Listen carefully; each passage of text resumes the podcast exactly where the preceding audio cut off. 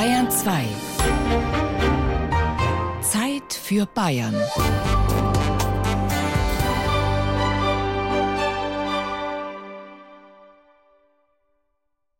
Mehr als einmal habe ich es erlebt. An mir selbst oder an Kollegen. Man hatte Schwierigkeiten mit einer Szene, einer Rollengestaltung. Der Text wollte nicht zum Körper passen, das Gesagte nicht zum Gemeinten. Man fühlte sich verloren in seiner Unfähigkeit, hat sich selbst nichts mehr geglaubt und hoffte insgeheim, dass es vielleicht niemand bemerkt. Leider immer vergebens. Und dann, als Zwischenschritt, der sich oft genug als der Königsweg erwies, der Vorschlag, Sag's doch in deinem Dialekt. Wohl dem, der dann einen hatte. Auf einmal hat sich alles gefügt, Körperhaltung und Ausdruck passten zusammen, auf einmal war da eine Direktheit, eine Stimmigkeit, eine Selbstverständlichkeit, die eben noch unerreichbar schien. Ich sagte es schon, wohl dem, der einen hatte, einen Dialekt, und es musste nicht einmal unbedingt die bayerische oder eine andere süddeutsche Mundart sein, denen man ja gern und zu Unrecht, wie ich finde, das Monopol auf Kraft und Würze, auf Authentizität beimisst. Ob hessisch oder berlinerisch, schwäbisch oder sächsisch, wichtig war nur, dass man seinen Dialekt einmal im Leben ohne bewusstes Lernen in sich aufgenommen hatte, ohne anbiedernde Absicht und ohne Integrationskalkül und erst recht ohne eitlen Hang zum kabarettistischen Glanzstück. Nein, Eingetaucht musste man sein in eine Selbstverständlichkeit, in der Leben und Sprache ein untrennbares Ganzes sind. Der Philosoph Wittgenstein nannte diesen Zusammenhang von Umwelt, Empfinden und Sprache sehr treffend eine Lebensform. Versagt blieb dieser so fruchtbare Umweg zur Rollengestaltung den Kollegen, denen kein tiefes, unreflektiertes Dialektempfinden zu Gebote stand, die ihn sich lediglich als Verkleidung gleichsam widerrechtlich angeeignet hatten. Keine Frage. Verblüffende Gaukeleien konnte man da erleben, wenn da einer binnen Sekunden einen Berliner Taxifahrer, eine Hamburger Wäscherin, einen Aachener Karnevalsprinzen und eine schwäbische Nagelstudiobesitzerin drauf hatte, aber es blieb eben immer Vorblendung, Mimikrie. Er hatte es drauf, sozusagen, aber nicht drin. Dieser engen Verbindung von Identität und Dialekt mag es übrigens geschuldet sein, dass es bei der Polizei Experten gibt, die aus aufgezeichneten Erpressertelefonaten mit großer Präzision den ganzen Lebensweg nachzeichnen können.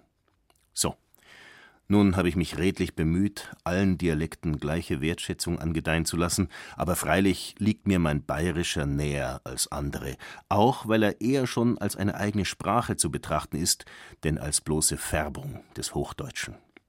Wer sich einmal in das feine Regelwerk von Eini und Einer hinein und herein, Orbe und Orber hinunter und herunter, Umme und Ummer, Viere und Vierer vor Augen geführt hat, Wer sein Ohrenmerk einmal richtet auf die nicht fassbare Grammatik des Wortes fei, dass man fei das nimmer machst oder das war fei schee, der weiß, wovon ich rede.